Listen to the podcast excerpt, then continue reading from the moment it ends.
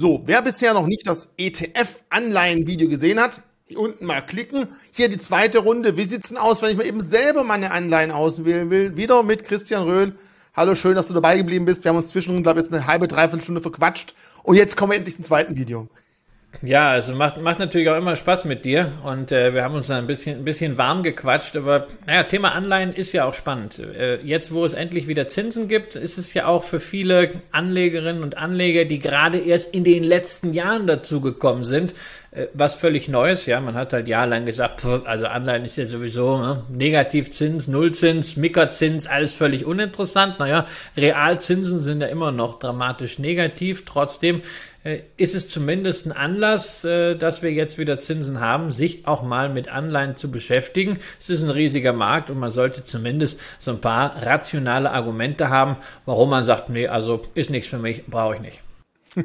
Oder vielleicht zu sagen, doch, ich versuch's mal. Ganz kurz beim letzten Video habe ich gesagt, ich werde nicht am Schluss dazu aufrufen, den Kanal zu abonnieren, die Glocke zu drücken. Ihr kennt das Ganze von jedem x-ten YouTuber, der das ganz toll einstudiert hat und da schon fast eine Choreografie hat. Ich bitte einfach jetzt am Anfang drum, Mensch, wenn ihr Christian, wenn ihr mich, wenn meine Kollegen und Kolleginnen, andere Gäste häufiger sehen wollt und nicht durch Zufall YouTube erkennt, das könnte dich vielleicht interessieren, dann lasst ein Abo da und drückt vielleicht sogar die Glocke Vielen Dank, weil es ist schön, wenn wir Videos drehen und es gucken auch Leute an. Ich meine, wir würden uns auch unterhalten, wenn es plus 10 anschauen, aber einfach, dann bestätigt es doch, dass wir das, was wir getan haben, nicht ganz so falsch war. Und deswegen lasst einfach ein Abo da und ab und zu natürlich auch eine Order, damit mein Gehalt auch fließen kann. So, genug zu dem Thema. Jetzt kommen wir zu den Anleihen. Mal ganz grob erstmal für alle, die sagen, Anleihen, neues Thema für mich. Ganz klar, Anleihen sind Schuldverschreibung. Ich, wenn ich so ein Ding kaufe, bin Gläubiger und glaube daran, dass ich mein Geld wiederbekomme. Ich glaube, das ist erstmal die wichtigste Regel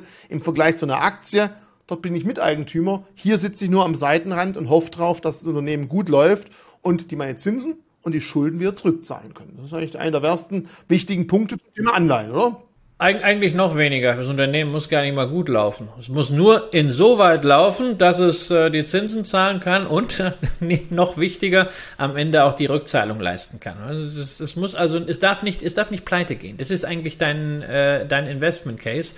Und während du bei Aktien halt darauf angewiesen bist, das Unternehmen muss gut laufen, sollte sich im Wert positiv entwickeln. Am besten natürlich auch noch eine Dividende zahlen, wobei immer klar ist, also eine Dividende, die wird ja nur bezahlt aus dem Gewinn, will heißen, zunächst mal müssen die Zinsen an die Gläubiger gezahlt werden. Dividende kann, Zinsen muss im Normalfall. Oder es gibt halt wirklich Probleme, weil wenn Zinsen ausfallen, ist für ein Unternehmen nie ein gutes Zeichen, dann äh, schrillen schon mal die Alarmglocken. Ja, da ist es da ist es, da haben es Unternehmen eigentlich äh, ein bisschen schwerer als Staaten. Ne? Also bei Staaten ist es so, die hören halt nicht auf zu existieren, wenn sie ein Kreditereignis haben, wenn sie pleite gehen. Und die Staaten bleiben ja. Die fangen dann halt einfach von vorne wieder an. Äh, ne? Argentinien hat es zuletzt gezeigt, aber auch Deutschland hat ja eine gewisse Historie von, äh, von Staatspleiten. Unternehmen, die pleite gegangen sind, sind in der Regel einfach erstmal Fratze äh, ja, manchmal werden dann aus den Resten, sprich der Insolvenzmasse, wieder neue Unternehmen zusammengestrickt. Aber da haben dann in der Regel die Gläubiger nicht mehr allzu viel von. Also man sieht schon, man kann also sich überlegen, an wen leicht das Geld? Unternehmen, Staaten, Städte, Gemeinden. Und es ist wie früher auf dem Schulhof. Ich überlege mal dreimal, wem ich mein Geld auslege, weil er wieder was vergessen hat für seine Pausenmilch. Da gab es vielleicht welche, wo ich wusste, pff, von dem kriege ich das Geld morgen wieder, ohne dass ich irgendwie nachfragen muss. Und bei anderen dachte ich mir, oh je, das Geld kannst du mir auch gleich schenken, das kriegst du nie wieder. Also es gibt unterschiedliche Bonitäten, unterschiedliche Zahlungsmoral und je nachdem, wie die Vergangenheit lief, wie groß ich, der Markt, die Chancen einsehen, dass der mir das auch wieder zurückzahlt, mit je weniger Zins, mit je weniger Preis für das Geld, gebe ich dem dieses Geld. Und dementsprechend, je schlechter die Bonität, die Historie, je mehr muss ein Schuldner dem Markt anbieten, dir, mir, euch da draußen, damit wir diesen Personen, beziehungsweise, Entschuldigung, Milch, Personen, Unternehmen, Anleihen, das Geld überhaupt leihen. Ja, und das ist natürlich gleichzeitig auch schon mal ein ganz guter Indikator, was das Risiko angeht. Ja, also wir gehen ja alle mal davon aus, dass beispielsweise die Bundesrepublik Deutschland ein solider Schuldner ist und dass Christian Lindner beziehungsweise wer auch immer ihm im Amt des Bundesfinanzministers nachfolgt, die Schulden des Bundes ordentlich bedient, also Zinsen leistet und eben auch dann bei Fälligkeit die Tilgung. In der Regel läuft so eine Bundesanleihe ja zehn Jahre, gibt auch ein paar langlaufende ähm, Papiere, aber da haben wir dann so einen Zins von aktuell auf zehn Jahre 2,2 Prozent. So, und wenn wir jetzt also sehen, ein Unternehmen, geht beispielsweise raus mit einer Emission, wo 6% Zinsen draufstehen oder 8% Zinsen, dann muss natürlich erstmal die Warnlampe angehen. Das heißt nicht, dass das Unternehmen komplett unseriös ist, falsche Versprechungen macht, aber 8% in Zeiten, wo die Bundesrepublik Deutschland 2% Zinsen zahlt, ist natürlich ein eindeutiger Hinweis auf das Risiko, was damit verbunden ist. Denn man sollte nicht vergessen, das Unternehmen muss diese 8% ja erstmal durch sein Geschäftsmodell erwirtschaften auf das geliehene Kapital und vor allem noch mehr, weil da sind ja auch noch am Ende weitere Kosten und einen Gewinn soll es ja auch noch geben. Da kann man immer mal überlegen, naja, wie hoch ist das Risiko, dass das klappt beziehungsweise nicht klappt. Und da hat man dann schon eine erste Orientierung. Also alles, was dann so mehr als drei, vier Basispunkte über die Bundesanleihe hinausgeht, wird dann wirklich ein hohes Risiko. Hohe Risiken sind nicht schlimm, aber hohe Risiken müssen halt in absehbarer Form prämiert werden. So, jetzt haben wir schon also die Möglichkeit zu sagen, wem leihe ich das Geld? Was zahlt er mir, der Zins? Und vielleicht gerade, wenn jetzt viele Zuschauer aus der Aktienschiene herkommen, kommt was ganz Neues. Anleihen sind prozentnotiert. Das heißt, auf der Anleihe steht drauf, eine Anleihe ist nominal 1000 Euro wert, 10.000, 50.000, 100.000. Und wenn ich so eine Anleihe kaufe und sie zu 100 Prozent bezahle, es ist klar, bei einer 1000 Euro Anleihe muss ich 1000 Euro dafür zahlen. Wenn die Anleihe nur bei 90 steht, muss ich nur 900 Euro hinlegen, steht sie bei 1100, muss ich halt dementsprechend auch mehr 1100 Euro auf den Tisch legen. Und jetzt für viele, die jetzt neu dabei sind, ist natürlich entscheidend, warum bewegt sich eigentlich diese Anleihe? Warum soll ich plötzlich mehr, mal weniger dafür zahlen? Und da geht es genau um das Thema aktuelles Zinsniveau, Rückzahlungswahrscheinlichkeit, Laufzeit und eben der Coupon, der Zinssatz, der auf der Anleihe drauf äh, steht. Und damit bewegt sich häufig der Anleihenkurs nach oben oder nach unten. Gibt es Kursgewinne oder Kursverluste, die ich auf die Laufzeit hinnehmen kann oder muss. Ja, also man kann sich das ja einfach klar machen. Gehen wir mal davon aus, zu den äh, seligen oder unseligen, je nachdem wie man will, Niedrigzinszeiten wurde eine Anleihe mit einem Zinssatz von einem Prozent begeben. Ein durchaus realistisches Beispiel über zehn Jahre. Jetzt ist der Marktzins allerdings zwei Prozent. Wenn man jetzt diese Anleihe irgendjemandem schmackhaft machen will, ist natürlich klar, hm, der könnte eine für zwei kaufen in derselben Klasse des Schuldners.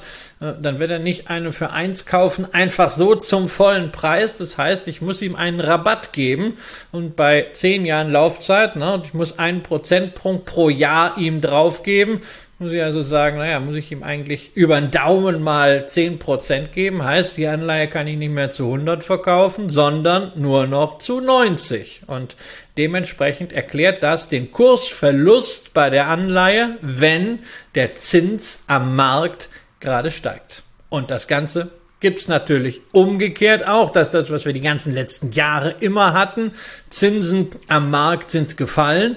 Man hatte hochverzinsliche Anleihen, man hatte vielleicht noch drei, vier, fünf, sechs Prozent da drauf stehen. Marktzins bei einem Prozent ist natürlich klar, kann man einen entsprechenden Aufschlag dafür verlangen, dass diese Anleihe die nächsten Jahre immer noch sechs Prozent gibt. Und das ist die wesentliche Bewegung zwischen Zins auf der einen und Kurs der Anleihe auf der anderen Seite. Wohlgemerkt, alles nur relevant während der Laufzeit der Anleihe. Wenn alles normal läuft, der Schuldner nicht pleite geht, dann wird zum Ende zur Nominale, sprich zu 100 Prozent getilgt. Und wenn die Laufzeit dann allmählich aufs Ende zuläuft, nähert sich der Kurs natürlich auch unabhängig von dem, was am Zinsmarkt so los ist, quasi asymptotisch, um ein Wort aus dem Matheunterricht noch zu nehmen, dem Rückzahlungskurs von 100 Prozent. Und das ist genau der Grund, dass man beim, bei der Wahl einer Anleihe nicht zwingend bitte auf den Zinssatz, auf den Coupon draufschauen sollte, was diese Anleihe eigentlich auswirft, sondern sich eher mit der Rendite beschäftigen sollte. Die Rendite sagt einfach aus, was kriege ich denn insgesamt? Kursverlust, Kursgewinn plus Zins, was bleibt übrig? Machen wir noch mal ein Beispiel vielleicht. Ich kaufe eine Anleihe, fünf Jahre Restlaufzeit, ich kaufe sie zu 95 Prozent, heißt also im Umkehrschluss pro Jahr, wenn ich es mal hochrechne, hätte ich ein Prozent Kursgewinn, den ich machen kann. Und die Anleihe selber zahlt auch noch zwei Prozent Zinsen. Da habe ich zwar auf dem Anleihe selber ein Coupon von zwei Prozent stehen, aber meine persönliche Rendite, wenn ich bei 95 das Ganze eingeloggt gekauft habe, wäre in dem Beispiel sogar dabei drei Prozent. Hätte ich bei 105 kaufen müssen, hätte ich eben fünf Prozent Kursverlust auf die fünf Jahre und aus dem zwei Prozent Coupon müsst ihr nochmal den Kursverlust abziehen und dann wäre die Rendite nur noch ein Prozent. Also dementsprechend Rendite wichtiger als Zinssatz, wenn es darum geht, sich eine Anleihe anzuschauen, wäre das der richtige Maß, mit dem man einfach sich einordnen sollte, was man denn haben möchte. Ja, und dann hast du ja gerade auch immer hier diese Division durchgeführt. Ne? Also bei der Laufzeit von fünf Jahren müssen wir das Ganze auch über fünf Jahre verteilen. Und das zeigt schon, wie wichtig auch die Laufzeit ist. Das ist klar. Wenn man so eine Kompensation, egal ob Zinsen gerade steigen oder fallen, über zehn Jahre leisten muss oder sogar über 30 Jahre, dann ist da deutlich mehr Bewegung drin, als wenn das nur über drei Jahre oder über fünf Jahre ist. Und demzufolge sind eben, wie man so schön sagt, langlaufende Anleihen zinssensitiver. Das heißt, eine Veränderung beim allgemeinen Marktzins oder Renditeniveau schlägt bei den Langläufern viel stärker auf den Kurs durch als bei den kurzlaufenden Anleihen. Aber nicht nur Zinsänderungen schlagen da stärker durch, sondern auch Nachrichten. Wer jetzt das vorige Video zum Thema Anleihen-ETFs schon angeschaut hat, habe ich das Beispiel gebracht. Negative Unternehmensnachrichten schlagen sie auf langlaufende Anleihen viel, viel mehr aus, viel schlimmer aus als auf kurzlaufende Anleihen, weil ein Anleger sich denkt, oh Gott, wenn das erst der Anfang von schlimmen Nachrichten ist, kommen die aus der Nummer wieder raus. Ich habe noch eine Anleihe mit zwei Jahren Restlaufzeit, das überstehen die, weil wie Christian schon gesagt hat, die müssen nur irgendwie über die Runden kommen. Wenn ich aber eine Anleihe habe mit 15 Jahren, denken sich vielleicht viele potenzielle Käufer, boah, wenn das so anfängt, das kommt dann noch alles raus. Also die Anleihe kaufe ich nur mit einem richtigen Abschlag, weil das Risiko für die lange Zeit mir einfach zu hoch ist. Und da vielleicht gerade für Privatanleger interessant, bei negativen Nachrichten, wenn man sich traut, nicht nur die Aktie anzuschauen, sondern vielleicht auch mal Anleihen mit langer Laufzeit, weil manchmal kann man da auch durchaus noch ein Schnäppchen erwirken.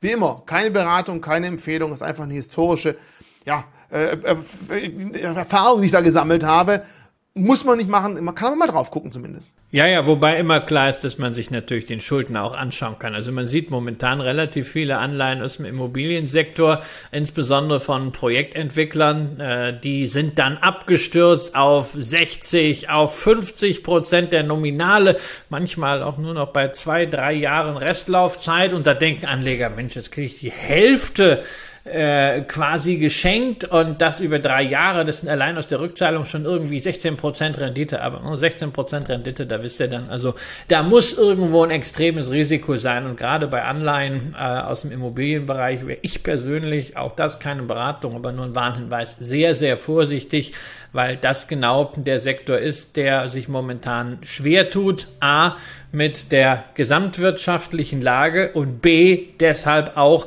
mit der Refinanzierung von Anleihen. Und man muss ja leider auch sagen, dass wir gerade bei den Projektentwicklern, die ja den Wind von allen Seiten kriegen, auch den einen oder anderen Pleitefall beziehungsweise das ein oder andere, wie das immer so schön heißt, Kreditereignis gesehen haben. Ja, sprich, dass man dann zum Beispiel die Anleihengläubiger anbettelt, die Laufzeit zu verlängern, auf Zinsen zu verzichten oder das Papier irgendwie umzutauschen. Ich glaube, da wird man in den nächsten Jahren noch sehr viel mehr sehen. Das ist für Privatanleger sehr schwierig, sich dort zu tummeln, nicht nur aus regulatorischen Gründen, sondern selbst wenn man es denn darf, da kannst du ja gleich sicherlich nochmal was aus Börsensicht sagen, sollte man immer bedenken, dass äh, diese Anleihen in ihrer Konstruktion häufig viel komplexer gestrickt sind als in der Aktie. Bei einer Aktie weiß man, okay, es gibt eine Stammaktie, da habe ich auch noch was zu sagen und es gibt eine äh, Vorzugsaktie. Da habe ich nichts zu sagen, kriege aber in der Regel ein bisschen mehr Dividende.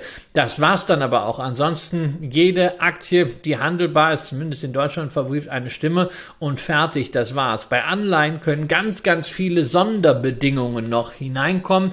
Die sind sicherlich spannend für denjenigen, der tief in die Prospekte reingehen will.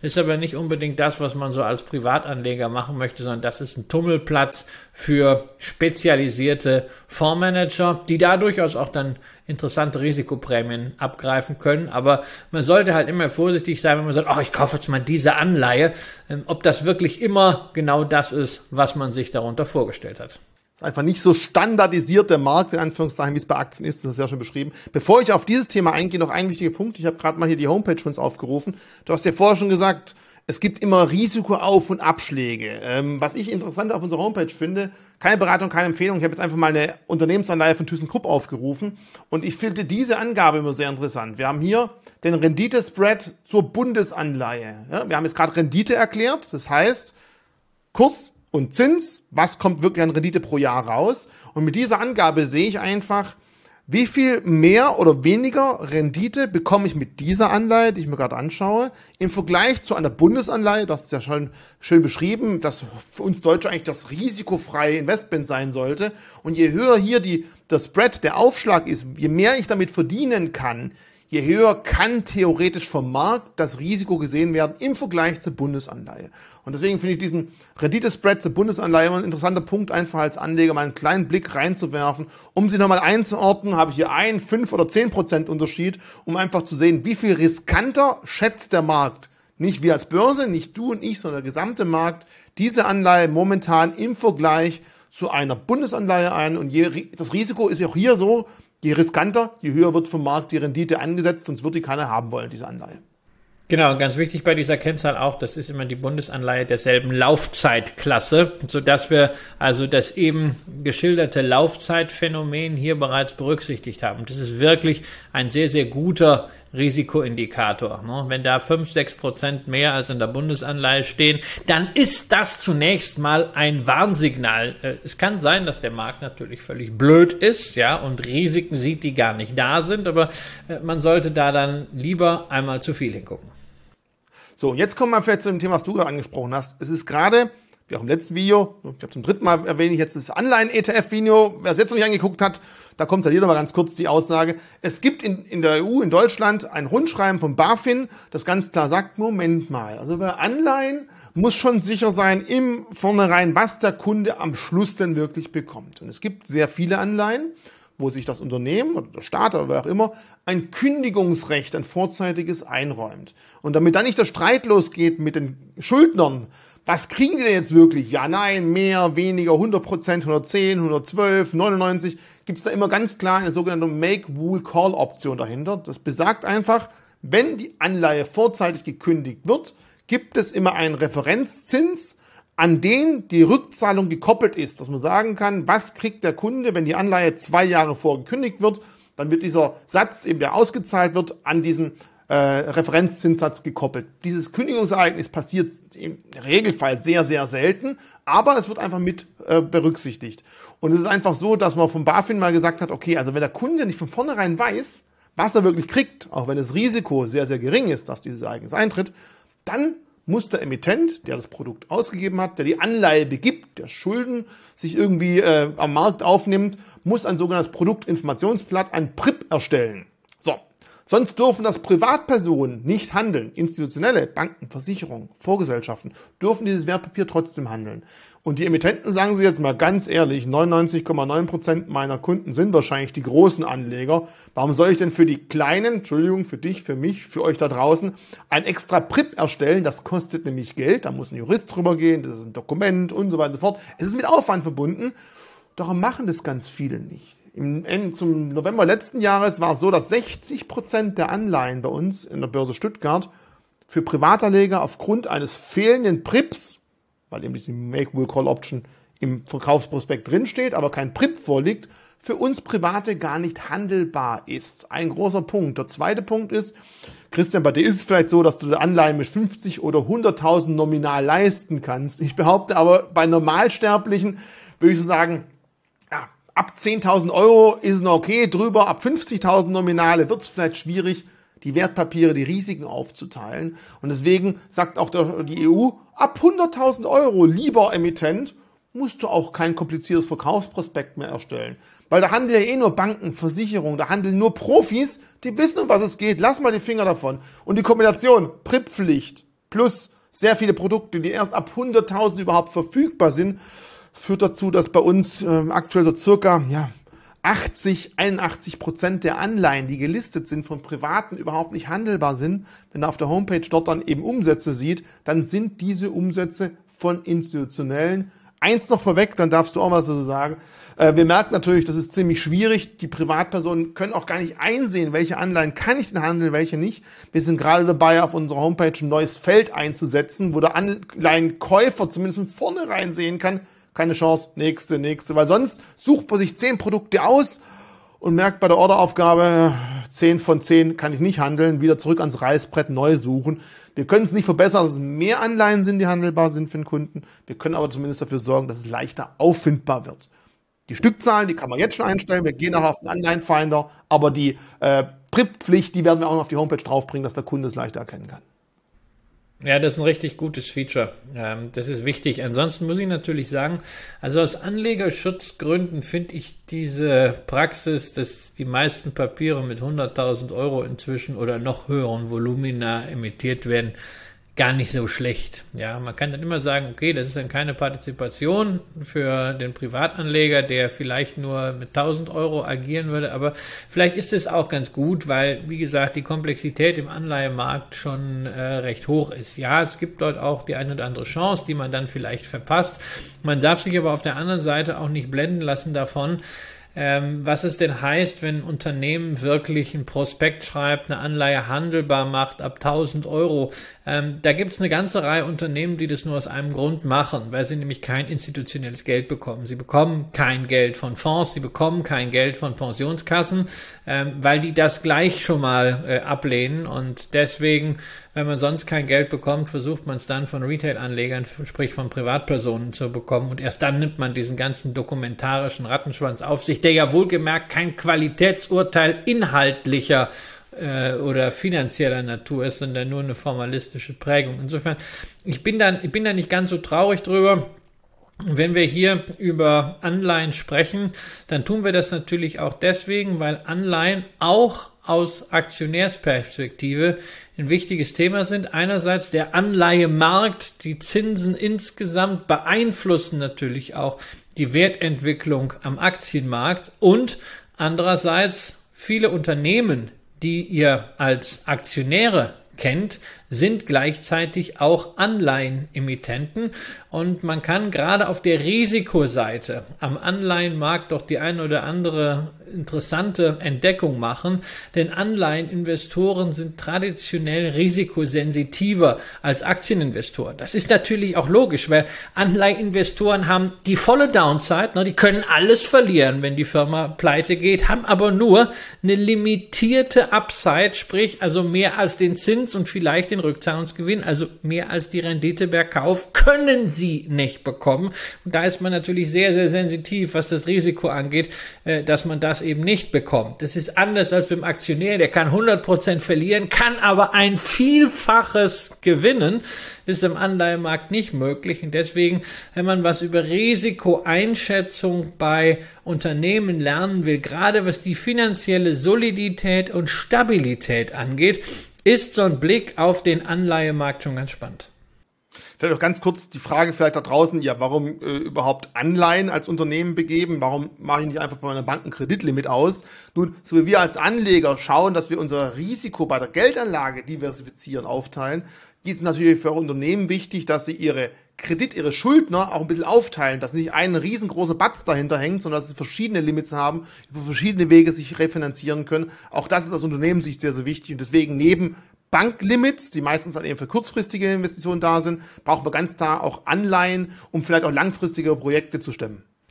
Und natürlich auch aus Bankensicht ist das relevant, weil auch die Banken wollen natürlich nicht die einzigen sein, selbst nicht in dem Konsortium, die das ganze Fremdkapitalrisiko eines Unternehmens tragen, sondern ab einer gewissen Größenordnung möchte man halt gerne, dass sich der Kapitalmarkt da mit engagiert. Und deswegen haben eigentlich alle Unternehmen, die ihr so kennt aus dem DAX, aus dem S&P 500, jeweils auch handelbare Anleihen ausstehen. Es gibt natürlich darüber hinaus auch noch zum Beispiel solche Schuldscheindarlehen, entsprechende Platzierungen nur für institutionelle Investoren, die dann gar nicht über die Börsen handelbar sind. Aber ein großer Teil der Anleihen ist tatsächlich irgendwie handelbar und äh, man kann das dann auch einsehen und das ermöglicht dann auch eben interessante Rückschlüsse über die Situation und die Beurteilung eines Unternehmens. So, wer bis jetzt zugeschaut hat und sich denkt, Christian Röhl, Anleihen, der ist doch sonst immer so der Aktien- und Dividendenmensch. Nun, ich habe mal ähm, natürlich bei ihm schön brav auf Instagram reingespickelt und irgendwie findet er unseren Anleihenfinder ganz gut und über den Weg sind wir eigentlich auf die Idee gekommen, lass uns doch mal ein Anleihenvideo drehen, lass uns doch mal schauen, wie man so einen Finder bedienen kann, um die richtigen Anleihen zu finden. Du hast bei dir in der Community auch nachgefragt und scheinbar fanden es viele auch ganz gut und deswegen würde ich sagen, zeige ich mal ganz kurz bei uns auf der Homepage, der Anleihenfinder, wie man da hinkommt, übers Menü, einfach auf Produktsuche und hier haben wir den Anleihenfinder und das ist jetzt eigentlich der erste Weg dahin, äh, wie man einfach sie aus der Fülle an Produkten die richtigen Werte zusammensuchen kann. Und man muss halt sagen, äh, es sind über 27.000 Produkte äh, oder 23.000 Produkte Anleihen, die theoretisch gelistet sind. Aber wie ich erwähnt habe, 80 Prozent sind für Privatpersonen im Normalfall gar nicht handelbar. Äh, für mich ganz persönlich noch wichtig, und das wird man auch demnächst hoffentlich umsetzen, dass hier neben all diesen Filtern auch weitere Filter zur Verfügung stehen. Und für mich einer der wichtigsten ist die handelbare Einheit. Weil darüber kann ich dann sagen, wenn ich alle mitnehmen würde, haben wir insgesamt, äh, also mal gucken oder andersrum gesagt, wenn ich sage, wir nehmen nur die, so, jetzt haben wir es. Wenn wir alle Anleihen nehmen würden, wären es aktuell 21.325 Anleihen, die grundsätzlich gelistet sind. Und wenn wir jetzt mal sagen würden, wie viel davon sind dann eigentlich erst ab 100.000 Euro handelbar, dann muss man halt ganz klar feststellen, dann bleiben nur noch 9.700 übrig. Also allein schon, wenn man sagt, das sind die großen Anleihen, da kommt ein Privater vielleicht gar nicht mit zurecht, ähm, haben wir da schon eine ganze Menge. Deswegen für mich persönlich, und Christian, du kannst da mal weiter was dazu erzählen, ist der erste Punkt, wenn ich diesen Anleihenfinder bediene, zu sagen, ganz ehrlich, ich habe 10.000 Euro zur Verfügung, also schaue ich, dass ich bei der handelbaren Einheit von 1000 oder mal andersrum, bei Bundesanleihen gibt es auch eine Kleinstückelung, von 0,01 bis 10.000. So, was bringt mir nichts, wenn ich eine tolle Anleihe finde, ich aber 50.000 aufbringen muss. Und deswegen ist das für mich der erste Schritt im Finder, wenn ich mit meinen Größen hantieren kann. Wenn man mehr Geld zur Verfügung hat, kann man auch mehr eingeben, aber ansonsten macht es einfach keinen Sinn. Und dann merken wir, es bleiben noch 6.890 übrig, die für meine 10.000 Euro zur Verfügung stehen. Ja, und auch hier nochmal der Hinweis ne, auf die Diversifikation, auf die Streuung. Das gilt natürlich nicht nur bei Aktien, das gilt bei Anleihen genauso. Und wenn du jetzt hier gerade eben diese 10.000 Euro äh, erwähnst, dann muss man halt schon sagen, also hm, 10 hm, Anleihen sollten es dann auch äh, mindestens sein, sonst hat man da schon schnell ein Klumpenrisiko. Und da ist dann wirklich die Frage, jetzt kommt doch mal von mir die Bezugnahme, ob man nicht mit einem ETF oder auch mit einem aktiv gemanagten Fonds, wenn es gerade um bestimmte Anleihenspezialitäten geht, wie zum Beispiel Emerging Markets Anleihen, wie Nachranganleihen von Banken, ob man da nicht besser bedient ist. Wir können jetzt mal schauen, okay, ich klicke jetzt hier mal äh, die Auswahl wieder weg, da ist das Ganze wieder zurückgesetzt worden. Und du hast ja absolut recht. Deswegen schauen wir mal, welche Anleihen finde ich denn im Tausenderstückelung. Wobei ich sagen muss, allein schon wegen Handelsgebühren eine Anleihe für 1000 Euro zu kaufen, wird wahrscheinlich nicht unbedingt sinnvoll sein. Das kommt, das kommt alleine schon dadurch zu, bei Aktien ist das ja alles anders, weil man über Neo-Broker wirklich sehr, sehr günstig handeln kann. Aber die sind eben fokussiert auf Aktien und äh, vielleicht noch auf Derivate, aber machen nicht noch das Thema Anleihen äh, obendrauf auf, ja. Aber es ist trotzdem interessant, wenn. Ob 10 oder 1000 Euro, es bleiben weiter 6300 Produkte, die verfügbar sind. Ja, und dann ist halt, kann man jetzt natürlich nach, nach Fälligkeit suchen, man kann nach Rendite suchen, man kann aber auch einfach sagen, man möchte sich jetzt speziell, weil man sich schon vorher damit beschäftigt hat, ein Unternehmen angucken oder allgemein einen Emittenten und den kann man dann aussuchen. Also äh, da steht jetzt gerade oben Argentinien eben, hat man glaube ich schon mal durchlaufen sehen. Apple, ja, das zeigt so ein bisschen äh, die Spannbreite ne, von der wertvollsten Börsenfirma der westlichen Welt bis zum Pleiteland aus Lateinamerika ist alles dabei. Aber ich glaube, auch für mir, wenn ich mal sagen darf, der zweite Punkt nach Stückzahl wäre die Währung. Weil entweder ich habe eine Währungsmeinung, das heißt dann, ich möchte eine spezielle Fremdwährung haben, oder ich habe keine Meinung, dann sollte ich mich persönlich gesagt eher nur im Euro-Bereich tummeln. Oder sagst du, Währung wäre Nein, das ist natürlich, ist natürlich richtig. Wenn ich eine positive Meinung zu einer Fremdwährung habe, jetzt aber keine Optionsscheine haben will, kein Fremdwährungskonto haben will, der klassische Fall ist halt äh, wirklich der US-Dollar-Raum. Wenn ich immer noch der Meinung bin, dass ich jetzt gerade Geld in US-Dollar äh, anlegen möchte, äh, weil ich glaube, dass der Bullrun weitergeht, obwohl es ja momentan sich wirklich mal so ein bisschen zu stabilisieren scheint gegenüber dem Euro, dann ist natürlich eine kurzfristige US-Anleihe, so ein, zweijährige Treasuries, eine gute Sache. Vorteil da, das ist auch ein sehr, sehr liquider Markt, äh, die Treasuries, das heißt, man hat enge äh, Geldbriefspannen, dann kriegt man halt ein bisschen Zinsen, aber die Zinsen können halt auch relativ schnell weg sein wenn die Währung sich in die falsche Richtung entwickelt. Aber man macht das ja dann bewusst als Investment in den US-Dollar mit einem Zins in einem Wertpapier ohne ein Konto dazu. Und da macht das natürlich Sinn. Äh, das Gleiche lässt sich auch bei anderen Währungen nachvollziehen, insbesondere bei dem ja von vielen als sicheren Hafen immer wieder lobend erwähnten Schweizer Franken. Ich äh, habe ja lieber Schweizer Aktien weil ich da auch das ganze Schweizer Wirtschaftsmodell drin habe, aber die schwanken natürlich anders. Wer sagt, ich möchte einfach nur Franken und äh, ja, ein bisschen Zins gibt es ja inzwischen auch dort haben, das Ganze kurzfristig und hochliquide, der kann dann eben Schweizer Anleihen kaufen, äh, sowohl Anleihen der Eidgenossenschaft als auch Anleihen der großen Schweizer Unternehmen, die eigentlich ja fast so sicher sind. Zwei Einwände ganz kurz noch. Wichtig natürlich nicht nur die Zinszahlung ist entscheidend mit der Währung, noch viel wichtiger ist, bei Fälligkeit, da hängt es an einem Tag ab, wie ich meine Anleihe zurückbekomme. Und da muss ich halt drum hoffen, dass die Währung für mich und nicht gegen mich gelaufen ist. Und der zweite Punkt, du sagtest gerade Schweizer Unternehmen. Theoretisch könnte auch ein amerikanisches Unternehmen, das in der Schweiz irgendwas finanzieren möchte, auch in Schweizer Franken aufnehmen. Klar, meistens sind es in Heimatwährung. Es kann aber auch sein, dass ein Land, das nicht mit der Währung was zu tun hat, trotzdem eine Anleihe in Fremdwährung aufgibt. Wenn zum Beispiel das ist Land das ist ja häufig der Fall.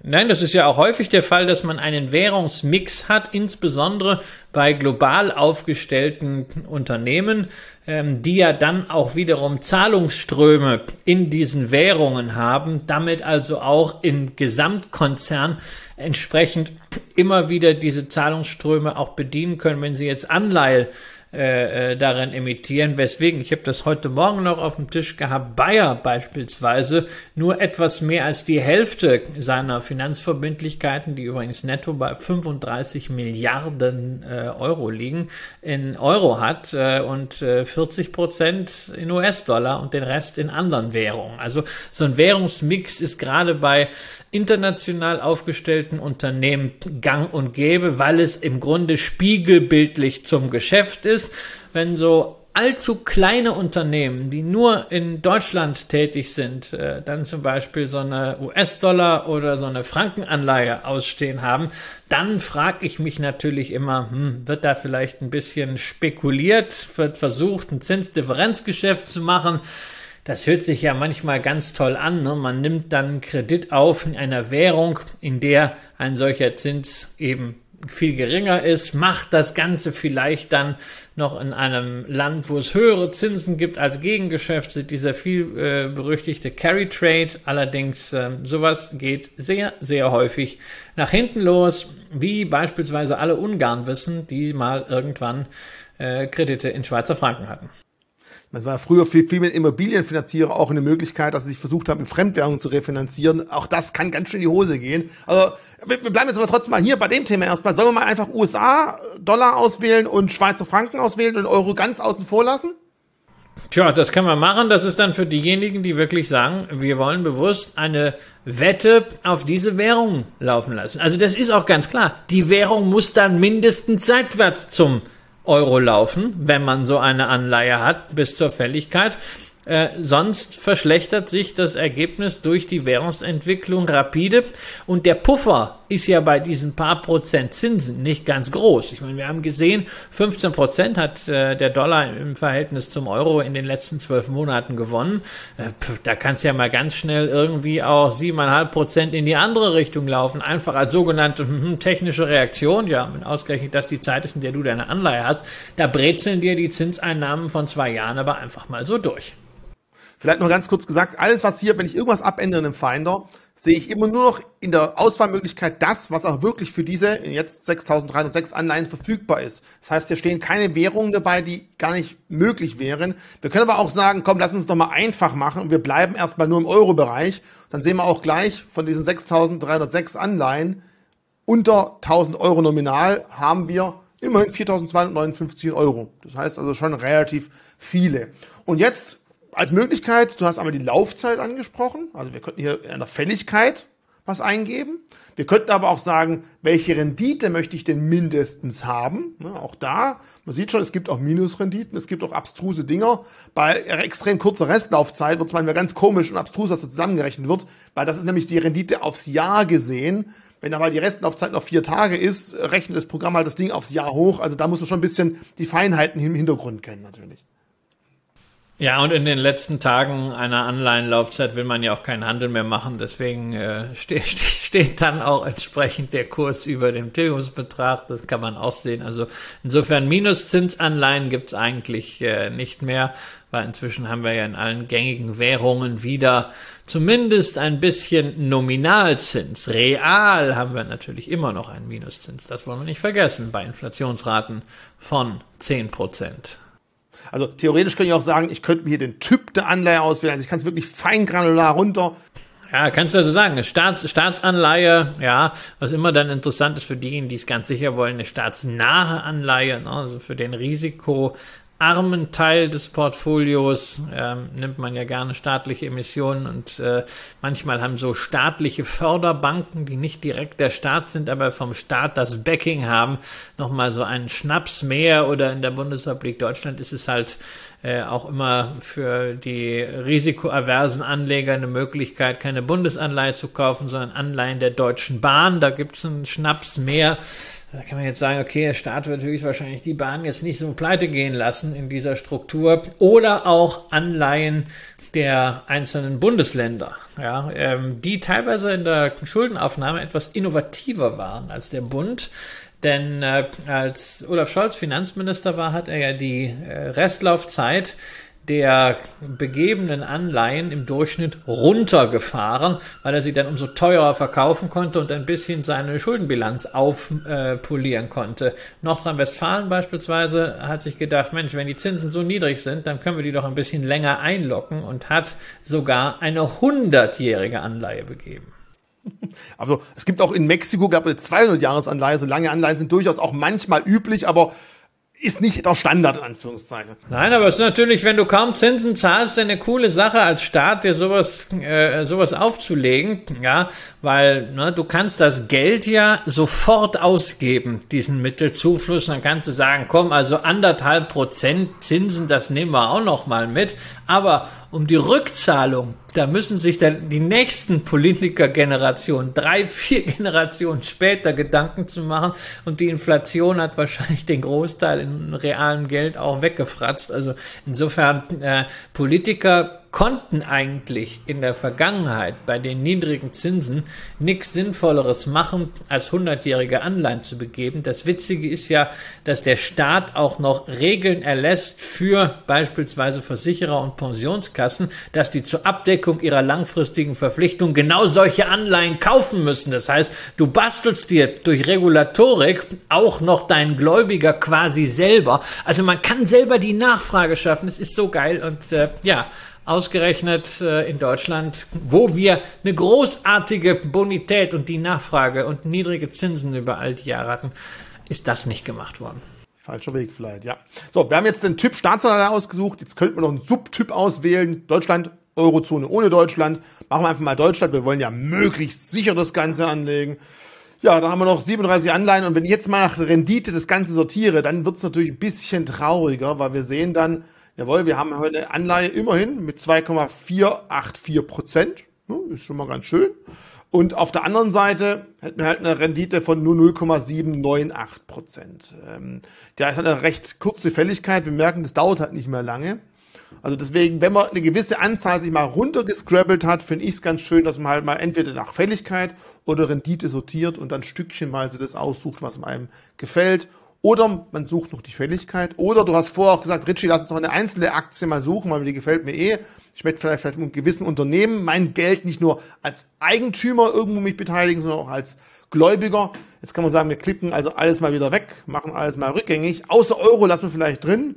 Und jetzt bitte ich darum, nennen wir doch einfach mal einen Emittenten, also jemanden, der Geld bereits aufgenommen hat. Ganz wichtig, wenn ich hier jetzt eine Anleihe an der Börse kaufe, leicht damit ja nicht direkt diesem Unternehmen, dem Staat oder sonst irgendjemand Geld. Die Börse ist ein Sekundärmarkt.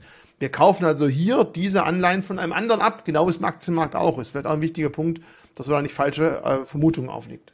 Genau, das Geld, das ist schon beim Unternehmen und das Unternehmen hat es wahrscheinlich auch schon ausgegeben und muss jetzt dafür sorgen, dass es es erwirtschaften kann, um es irgendwann zurückzuzahlen zum Zeitpunkt der Fälligkeit und äh, natürlich auch die Zinsen zu leisten. Schau doch mal nach Fraport, der Frankfurter Flughafenbetreiber. Der hat nämlich in der Tat Anleihen ausstehen und es ist ja ein seriöses, solides Unternehmen, MDAX-Firma, teilweise ja auch wieder mit äh, staatlichem Backing. Ja, Großaktionäre sind eben aus der öffentlichen Hand. Es ist öffentliche Infrastruktur, kritische Infrastruktur.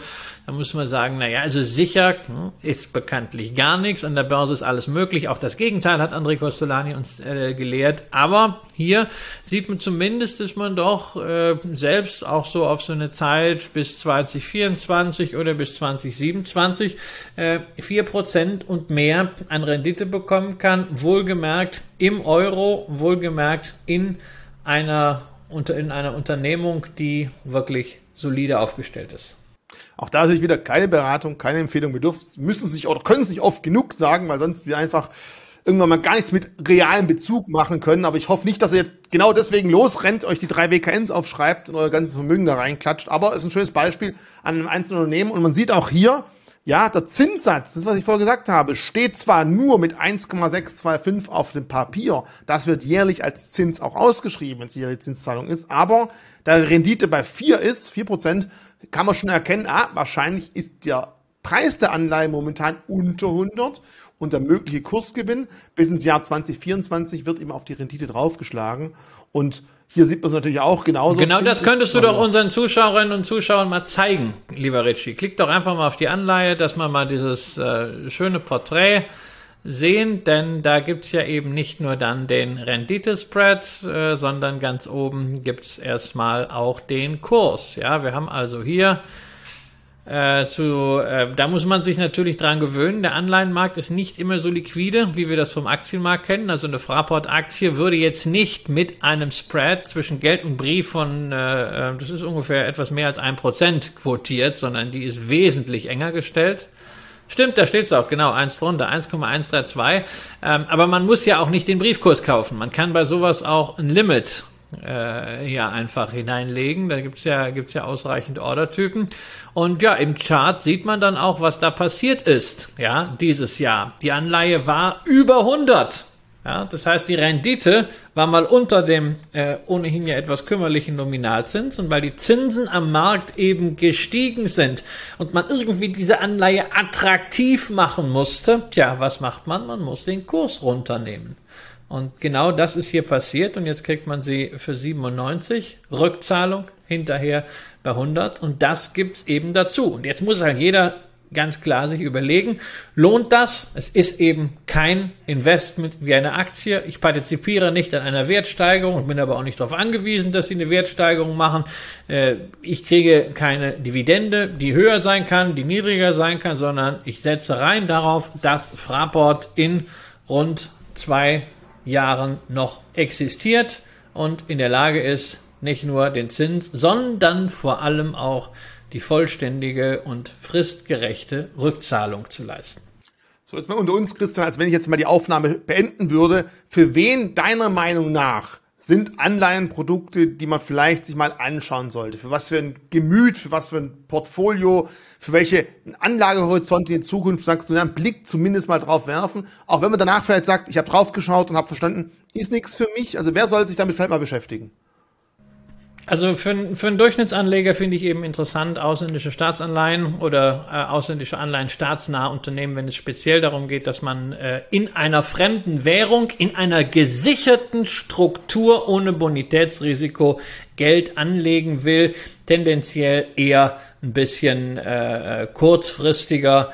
Äh, denn wenn ich langfristig anlegen will und von, von entsprechenden Veränderungen am äh, Zinsniveau äh, profitieren will, dann kann ich das, das haben wir in der anderen Sendung schon gezeigt, mit ETFs wahrscheinlich effizienter machen. Hier, wenn ich einfach sagen will, okay, komm, in zwei Jahren brauche ich eh Dollar und die will ich jetzt einfach da reinpacken, das mache ich jetzt schon, die kaufe ich hier schon und ich will, dass sie absolut seriös, nicht bei irgendeiner Bank oder sonst was sind, sondern alles beim, beim US-Staat oder vielleicht auch bei einem guten Unternehmen, dann ist das, äh, ist das eine ordentliche Geschichte. Das gleiche gilt, wenn man hier in Deutschland Geld ja, parken will, nicht für äh, drei Wochen, sondern für ein, zwei Jahre. Es gibt jetzt wieder ein bisschen Zins dafür.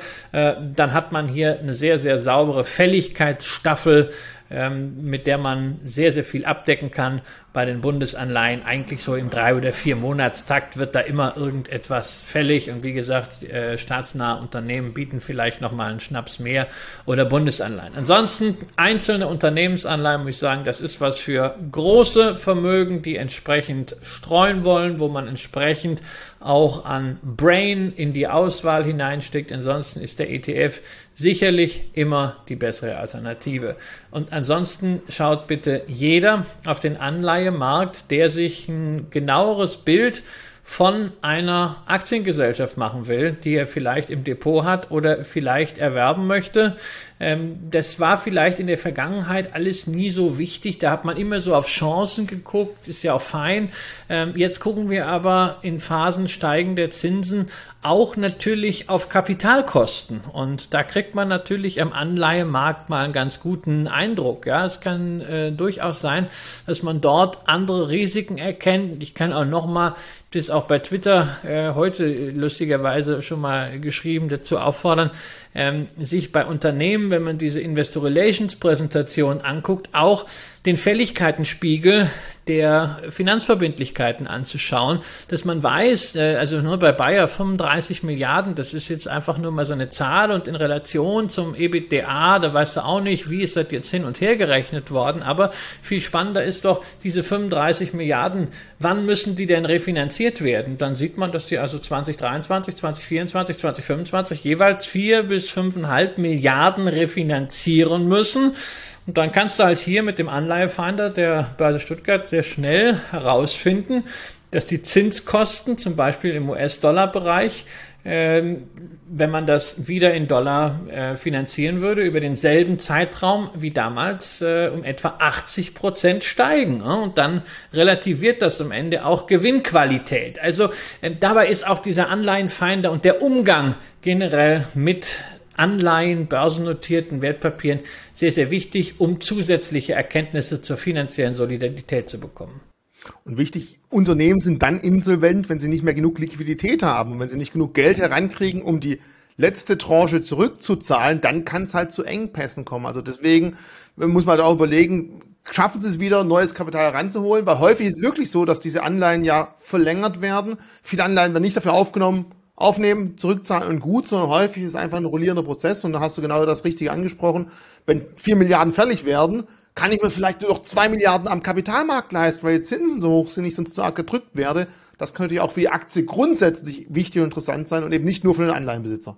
Wobei wir also jetzt äh, äh, ausdrücklich hier äh, nicht irgendwelche Gerüchte in die Welt setzen wollen, dass, äh, dass es Bayer äh, da ein, ein Problem haben könnte. Also ich gehe fest davon aus, dass Bayer sich sehr, sehr gut refinanzieren kann, äh, weil es trotz allem halt ein sehr substanzstarkes Unternehmen ist. Aber es wird einfach teurer. Und das heißt, wenn du mehr zahlen musst als Unternehmen für deine Finanzverbindlichkeiten an Zinsen, dann äh, merkt man das nicht bei diesem großartigen EBITDA, also Earnings before every shit und sowas. Und da sind eben dann auch die Zinsen rausgerechnet, sondern äh, du merkst es aber hinterher im Nettogewinn. Ja, da sind nämlich die Zinseinnahmen leider berücksichtigt, äh, die Zinsausgaben. Und äh, das heißt dann, es bleibt dann auch weniger Gewinn und übrigens natürlich auch weniger Free Cash Flow, um es an die Aktionäre zu verteilen als Dividende. Und da haben wir dann am Ende quasi den Kreis geschlossen, warum auch ein Dividendeninvestor äh, durchaus mal gucken darf, was ist denn am Anleihemarkt los, beziehungsweise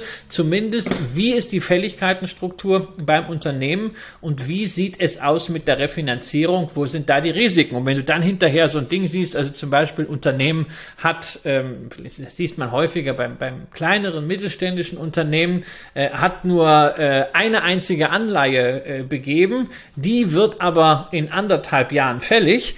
Und du siehst, naja, momentan läuft es nicht so gut. Und äh, die hatte vielleicht noch sehr geringe Zins Belastung und dann überlegt man mal, was wäre so bei gleichartigen Unternehmen der Fall, dann stellst du fest, ups, die müssen vielleicht fünfmal so viel Zinsen in Zukunft zahlen, stellst du fest, ja, ist ja fein, wenn das Geschäft weiterhin super läuft, aber die Zinseinnahmen fressen den gesamten Gewinn auf, wenn die jetzt marktgerecht refinanzieren müssen, dann sind das schon wichtige Erkenntnisse. Also auch für alle, die nicht in Anleihen investieren, Anleihen sind da einfach, weil es genügend Leute gibt, Institutionen gibt, die in Anleihen investieren müssen. Und deshalb hört auf die Signale, die auch vom Anleihenmarkt gesendet werden.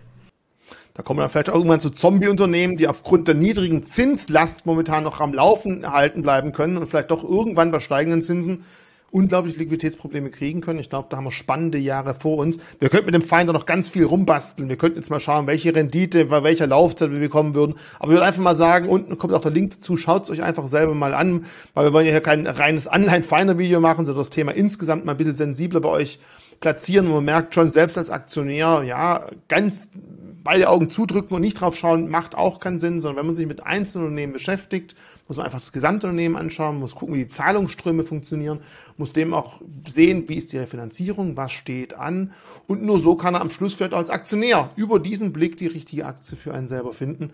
Ich glaube, als Anleihen-Video war das jetzt doch länger als gedacht. Also ich hätte nicht gedacht, dass wir uns so da verquatschen mal wieder beim Thema. Hat mir wieder sehr viel Spaß gemacht. Ich hoffe, ihr da draußen habt auch was lernen können. Schreibt mal einfach Kommentare dazu. Also, wenn ihr jetzt was schreibt, dann habt ihr wahrscheinlich das Video bis zu Ende gesehen. Alles richtig gemacht. Aber schreibt mal dazu, ob ihr wirklich mal Anleihen vielleicht mit berücksichtigt oder sagen würdet, nee, ähm, passt zu meiner Anlagestruktur nicht.